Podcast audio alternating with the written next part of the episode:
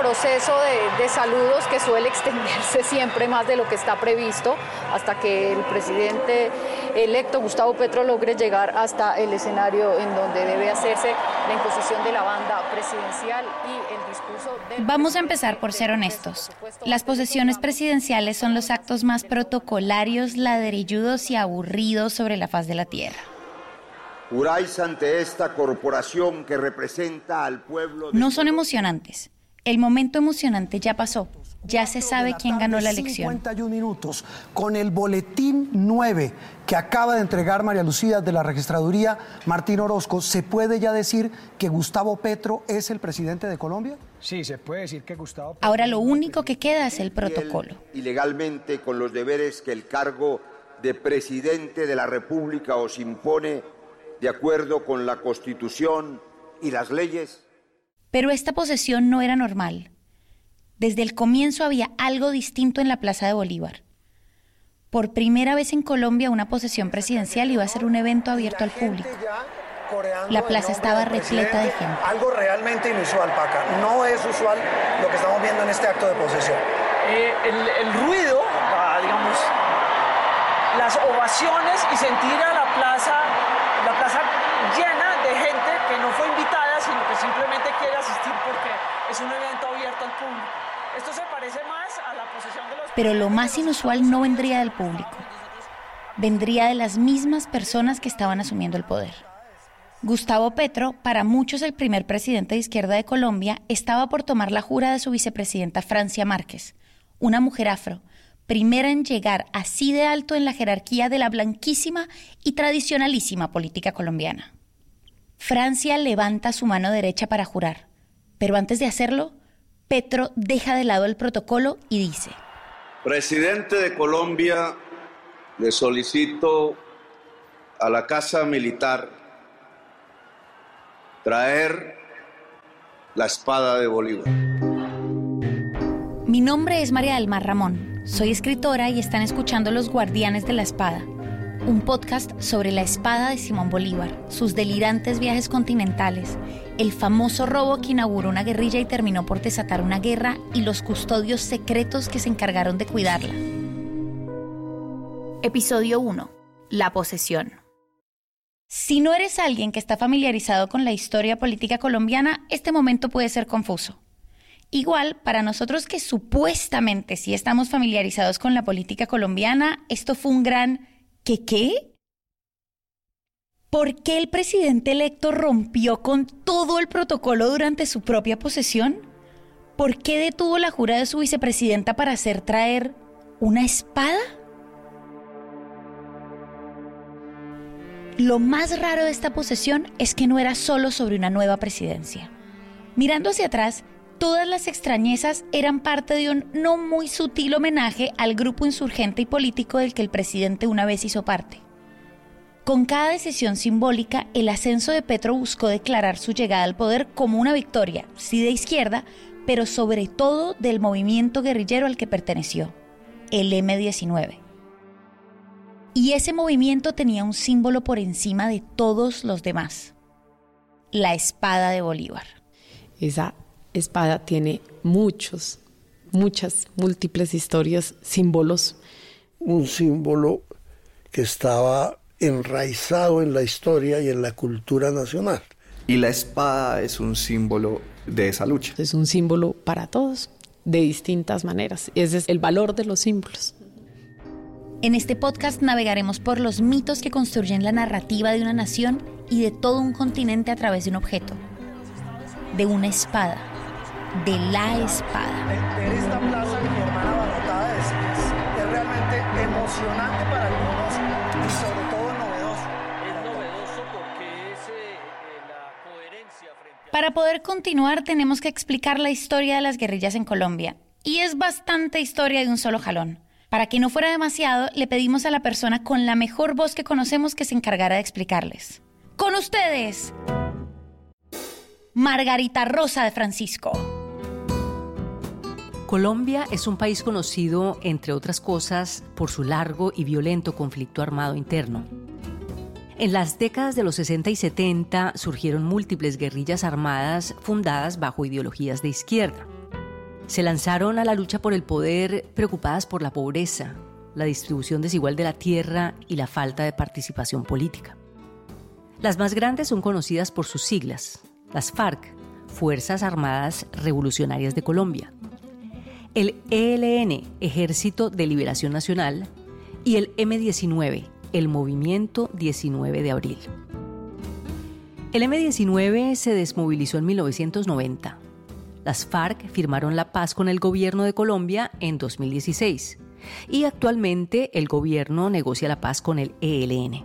Al M19 le dicen el M porque abreviar una vez no fue suficiente. El M era una guerrilla urbana y eran expertos en el espectáculo, gestos teatrales y memorables. El publicista Ángel Becasino los llamó el heavy metal de las guerrillas latinoamericanas. El M fue uno de los muchos actores armados en el conflicto colombiano y todos, absolutamente todos, en diversos grados cometieron asesinatos, masacres, secuestros y otros actos de violencia en contra de la población civil. Antes de que Gustavo Petro llamara a traer la espada de Bolívar, ya había otros quiebres en el protocolo habitual. El primero tenía que ver con la Plaza de Bolívar, la plaza central de Bogotá y el escenario de la posesión. Allí están el Congreso, el Palacio de Justicia, la Catedral Primada de Colombia, la Alcaldía de Bogotá y un día cualquiera mucha gente vendiendo arepas y alimentando a las palomas. En otras posesiones, para garantizar la seguridad, a la plaza solo entraban personajes ilustres y agentes de seguridad. En esta posesión la plaza se llenó de gente. Había personas con pancartas, artesanos con arreglos florales, indígenas de distintas etnias, colectivos afro, campesinos y cachacos.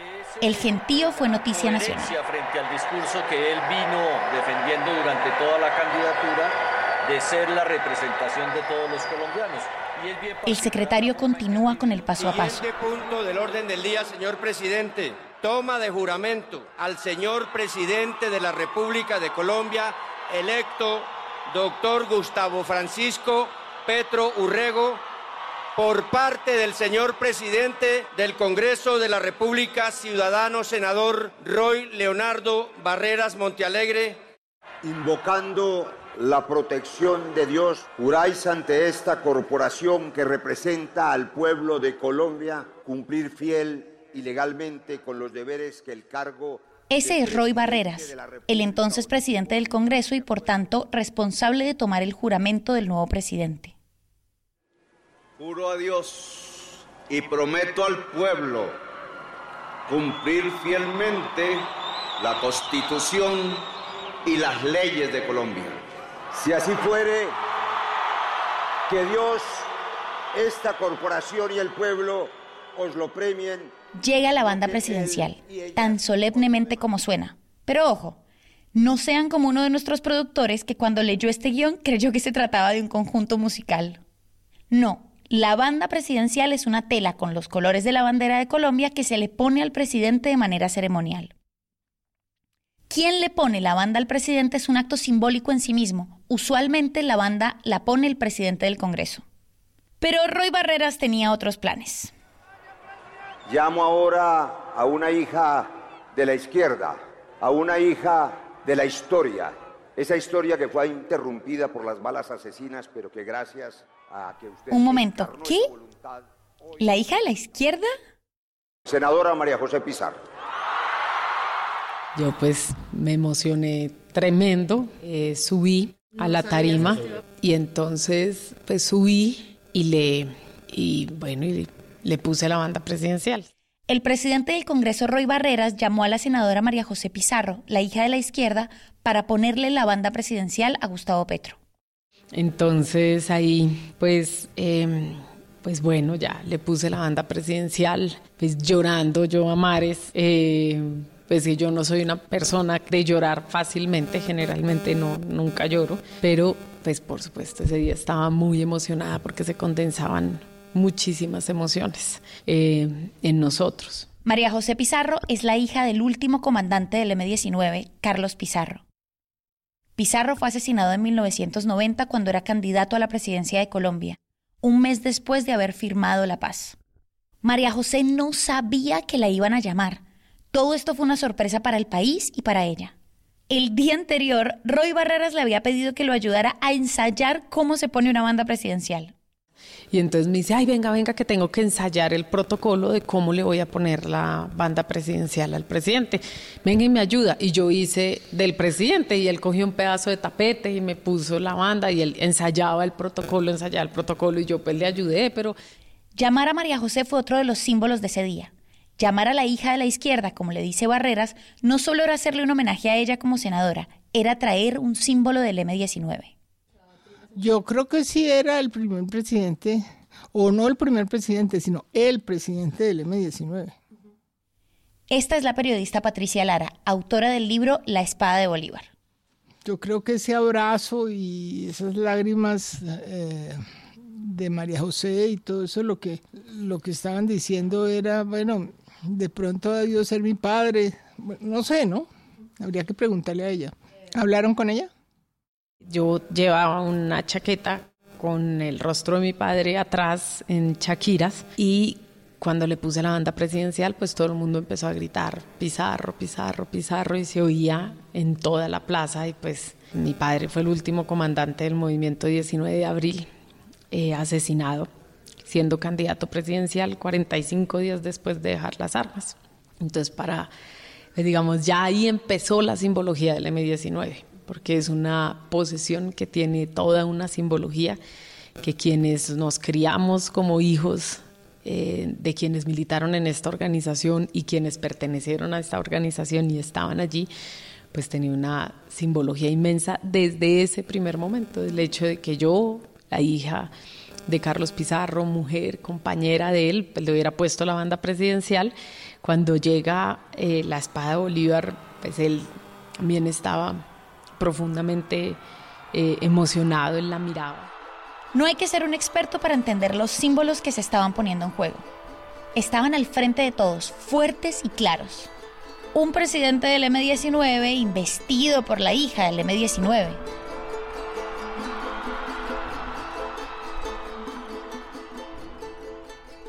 Siguiente punto del orden del día. El siguiente paso era que el presidente Petro tomara el juramento de su vicepresidenta. Toma de juramento. Francia Márquez, la primera mujer afro en llegar al Poder Ejecutivo, era importante más allá del protocolo. Su rol en la campaña fue clave en la victoria de Petro. A la señora vicepresidente de la República de Colombia, electa, doctora Francia Elena Márquez Ella levanta la mano. Como presidente de Colombia, le solicito a la Casa Militar traer la espada de Bolívar.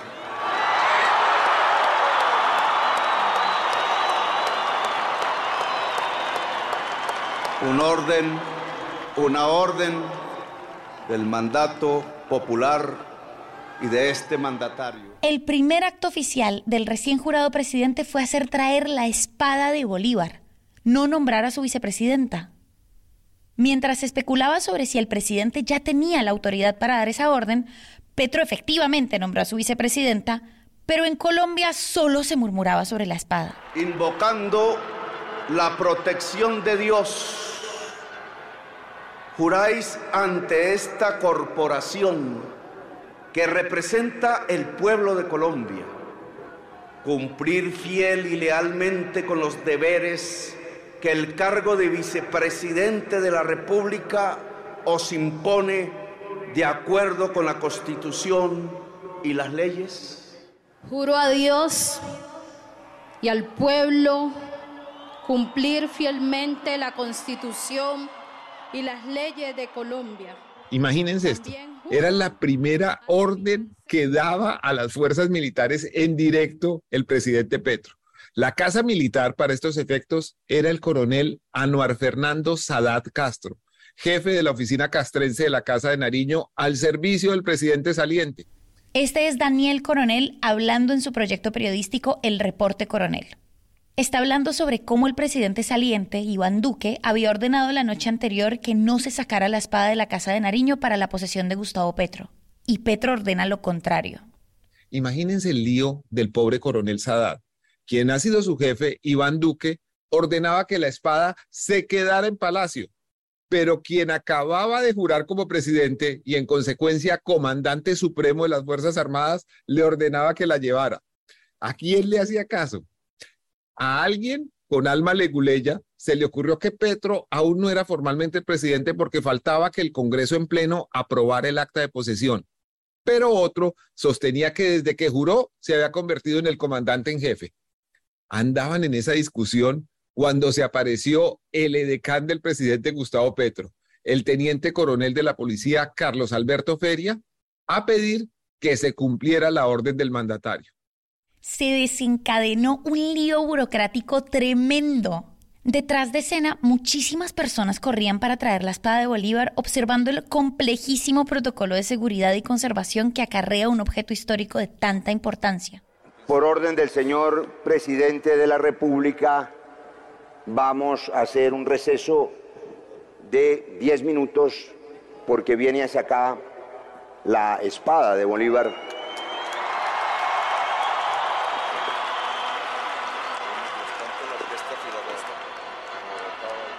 Mientras tanto, la orquesta sinfónica, que además está constituida por músicos de todas las orquestas del país, Roy le pasa la batuta de la nada a la Orquesta Sinfónica Nacional. El tema es que precisamente al estar compuesta de músicos destacados de distintas partes del país, solo habían ensayado dos piezas musicales. ¡Dos! Y una de ellas era el himno nacional, que por supuesto ya había sonado y no podía sonar durante dos horas sin parar. Un receso de 10 minutos el receso duró media hora. Pues esta vino con, eh, con descanso a bordo, con una... La petición de Roy Barreras incluía básicamente que se pusieran a improvisar. Fue lo que terminó haciendo Teresita Gómez, la pianista más importante de Colombia, que con sus más de 80 años se echó toda la ceremonia a cuestas y empezó a tocar el piano hasta que llegara la espada, una cantidad de tiempo que ella también desconocía. Gustavo Petro, el nuevo presidente de Colombia, no quiere... Después de más de 20 minutos de espera, la espada finalmente entró a la Plaza de Bolívar, protegida por la urna de vidrio, custodiada por un séquito protocolar, agentes de seguridad y algunos otros que la acompañaban mientras avanzaban veloces hasta el escenario. El público se emociona. Se escucha un cántico de fondo.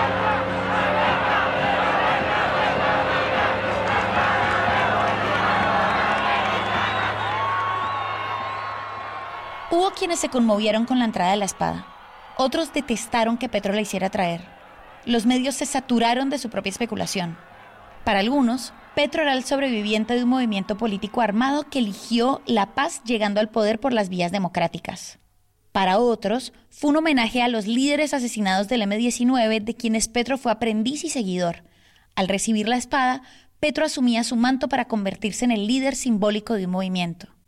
Y para otros fue una tragedia. La espada es un símbolo que recuerda los momentos más álgidos del conflicto armado. Verlo en la plaza no ayudó a cambiar la opinión de quienes temían la llegada de la izquierda al poder en Colombia y en América Latina. Quizás nunca podamos saber con precisión qué quería decir Petro al traer la espada como primer acto presidencial. Solicitamos una entrevista a presidencia, pero no hubo respuesta.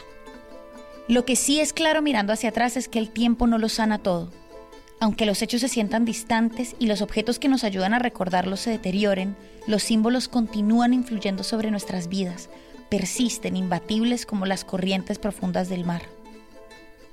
A 10 cuadras de la Plaza de Bolívar, un grupo de personas celebraba la posesión con un sancocho, un plato típico colombiano. Sí, sí, sí, sí. Lloré. Con un grupo lloramos todos. Eran exmilitantes del M-19 y habían decidido reunirse para ver la posesión en un lugar igual de importante para ellos. Estaban en la Casa Museo Quinta de Bolívar, un museo ubicado en una casa colonial que hace siglos perteneció a Simón Bolívar. Pues afuera, no nos dejaron entrar a la quinta. Hicimos un sancocho afuera y tomamos sancocho. Y yo pasé eso con un montón de gente, inclusive gente del ejército. A quien escuchan es Carlos Sánchez, un cineasta y miembro fundador del M-19, la misma guerrilla a la que perteneció el nuevo presidente Gustavo Petro. Ellos tampoco sabían que verían la espada en televisión ese día. Era como la culminación de un proceso que nos había costado como 30 años de vida y mucha sangre derramada de amigos, de compañeros. Y era un triunfo de alguna manera. Entonces era conmovedor. Y yo me fui para allá porque venía gente de base de todas partes. Llegó gente de Cali, gente de llegaron ecuatorianos, mexicanos, creo que un guatemalteco, eh, alguien del Perú también. Por mi nariz desfiló mucha gente y estaba muy, muy, muy El 7 de agosto del 2022, Carlos Sánchez comió sancocho con sus amigos y lloró mientras observaba la posesión presidencial desde la Quinta de Bolívar. 50 años atrás, en 1974, el mismo Carlos Sánchez también estuvo en la Quinta de Bolívar con otro grupo de amigos militantes del M-19. No iban a comer sancocho, iban a hacer un golpe para iniciar un movimiento revolucionario. Un golpe que los posicionaría en la historia política nacional y los lanzaría a una sangrienta guerra contra el Estado. Un movimiento que los llevaría eventualmente a crear una orden secreta de guardianes de su insignia en 1974, el M-19 entró al Museo de la Quinta y robó la espada de Bolívar. En el próximo episodio. Y un día me dijo, yo quiero que tú manejes ese carro, el del operativo. Eh, ya habíamos hecho lo que se llama inteligencia. En las labores de inteligencia trabajaron un par de células de la guerrilla sin saber para qué. Los que peleábamos en la calle éramos los jóvenes, los estudiantes, los que nos agarrábamos a piedra. ¿Sabías que los cóndores no vuelan? Que sin luz sus alas no despiertan.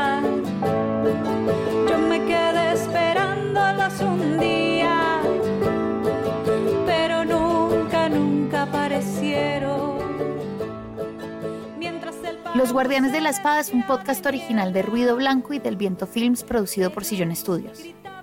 Este podcast es una idea original de María del Mar Ramón y Simón Ramón. Producción general, Simón Ramón y María del Mar Ramón. Este fue un podcast producido por Sara Trejos. El guion es de Felipe Useche, Pablo Converse y María del Mar Ramón. Edición de contenido, Alejandro Cardona, Simón Ramón y Sara Trejos. La narración es de María del Mar Ramón. La asistencia de producción es de Paula Villán. El fact-checking es de Pablo Converse. La investigación es de Felipe Useche, Pablo Converse y Sara Trejos. La edición y diseño sonoro son de Gabriela Supelano y Gabriela Martínez. Música original de Gabriela Supelano y Jardín Láser. El diseño de las portadas es de Miel Conejo. Gracias a todos y todas las entrevistadas e entrevistados que hicieron parte de esta historia. Agradecimientos especiales a Patricia Lara, quien accedió a participar en este podcast y compartir parte de la investigación de su reciente libro La Espada de Bolívar, y a Margarita Rosa de Francisco por su generosa e importante participación.